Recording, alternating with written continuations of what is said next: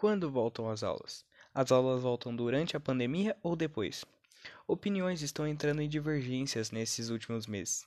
De um lado, as pessoas querem que as aulas voltem de maneira gradual, já do outro, querem que as aulas só voltem após a vacinação da população.